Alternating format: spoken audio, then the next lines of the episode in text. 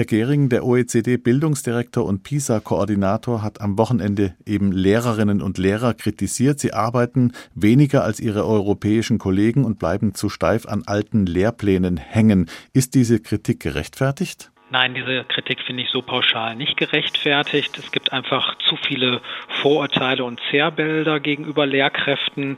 Ich habe erstmal ganz, ganz hohen Respekt äh, vor deren pädagogischer Arbeit und große Anerkennung für diesen Beruf. Und ich hoffe, dass weiterhin so viele junge Menschen sich begeistern, Lehrerin oder Lehrer zu werden, dass entsprechend viele Lehramtsstudienplätze zur Verfügung stehen. Denn mir macht vor allem Kummer der Lehrkräftemangel. Wir brauchen hier auf jeden Fall deutlich mehr Menschen, die sich für den Lehrerinnen und Lehrerjob begeistern. Lehrkräfte sind super engagiert, sind wichtige Bezugspersonen und Schlüsselfiguren im Lebenslauf und äh, sollten auf jeden Fall stärker durch multiprofessionelle Teams unterstützt werden, dass man nicht Einzelkämpferin vor der Schulklasse ist, sondern eben zusätzlichen Support auch über Schulsozialarbeit, äh, Psychologinnen und Psychologen oder auch äh, aus dem Stadtteil haben. Also wie öffnet sich Schule eigentlich ins Quartier?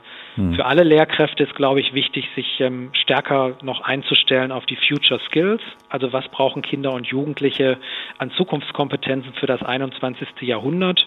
Und da sind sicherlich auch nochmal die Bildungspolitiker in Bund und Land gefordert, um auch die Lehramtsstudiengänge entsprechend zukunftsfit zu machen. Wenn es also nicht die Lehrer sind, ist dann das Bildungssystem selbst schuld an der Misere? Also ich möchte natürlich, dass äh, alle Lehrkräfte sehr, sehr gut sind und sehr gut arbeiten können.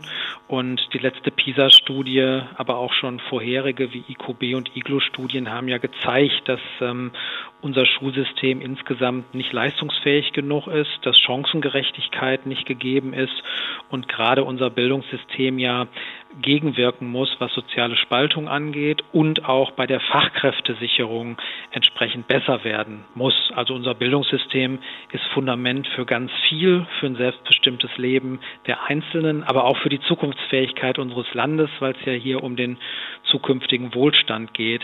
Deshalb glaube ich, dass sich alle bildungspolitisch Aktiven nochmal stärker committen müssen auf die Future Skills. Was brauchen die Kids eigentlich im 21. Jahrhundert? Da geht es um Bildung für Nachhaltigkeit, da geht es um demokratische Kompetenzen, um inklusive Bildung und natürlich auch, wie man mit neuen digitalen Technologien umgeht. Also KI im Klassenzimmer, mhm. wie kann man da Chancen nutzen und Risiken minimieren? Und deshalb müssen Lehrkräfte natürlich über Aus- und Weiterbildung hier auch ähm, besser vorbereitet werden oder über Weiterbildung fit gemacht werden bei diesen ganzen Fragen von Diagnostik bis Digitalität. Ja, und gleichzeitig haben wir Lehrpläne sozusagen aus dem letzten Jahrhundert. Wie passt das denn zusammen? Ja, das ist wirklich eine entscheidende Stellschraube, wo ich auch hoffe, dass in den Ländern stärker dafür Sorge getragen wird, Curricula einerseits zu entfrachten und andererseits eben anzupassen auf eine Kompetenzentwicklung, also auf die Zukunftskompetenzen, die junge Menschen heute brauchen. Soziales Miteinander, kommunikative und soziale Kompetenzen, demokratische Grundkompetenzen und insgesamt müssen wir stärker auch dafür Sorge tragen, die Basiskompetenzen wieder zu verbessern.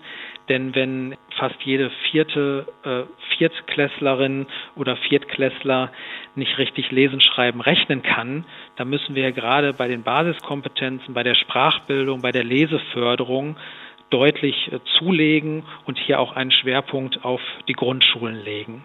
Ja, da muss ich jetzt aber sagen, Herr Gehring, das haben wir schon ganz oft gehört. Die erste PISA-Studie, die wurde im Jahr 2000 erhoben. Damals war von PISA-Schock die Rede. Das ist 24 Jahre her. Seitdem, und das macht mich selber vorsichtig gesagt etwas ratlos bis wütend, führen wir jedes Jahr dasselbe Gespräch mit Bildungsexperten, weil sich offenbar nicht viel geändert hat.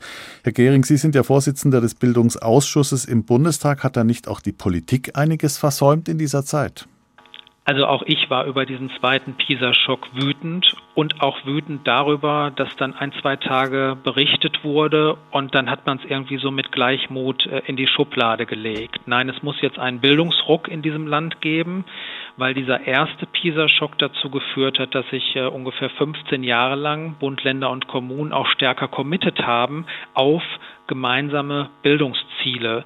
Und das brauchen wir jetzt wieder. Es ist ganz wichtig, dass äh, Bildungspolitik mehr Priorität auf allen Ebenen bekommt, also Bund, Länder und Kommunen und gemeinschaftlich, gesamtstaatlich. Denn es ist eine gesamtstaatliche Verantwortung im Land der Dichter und Denker, der jetzt gerade einen Fachkräftemangel mhm. hat, äh, dass wir hier deutlich besser werden. Wir sind jetzt zurückgefallen und das muss äh, Alarmsignal sein und auch Handlungsauftrag, jetzt besser zu werden. Insofern freue ich mich, dass wenigstens das äh, Startchancenprogramm jetzt aufgegleist ist, was auch ein Stück weit auf diese PISA-Ergebnisse reagiert.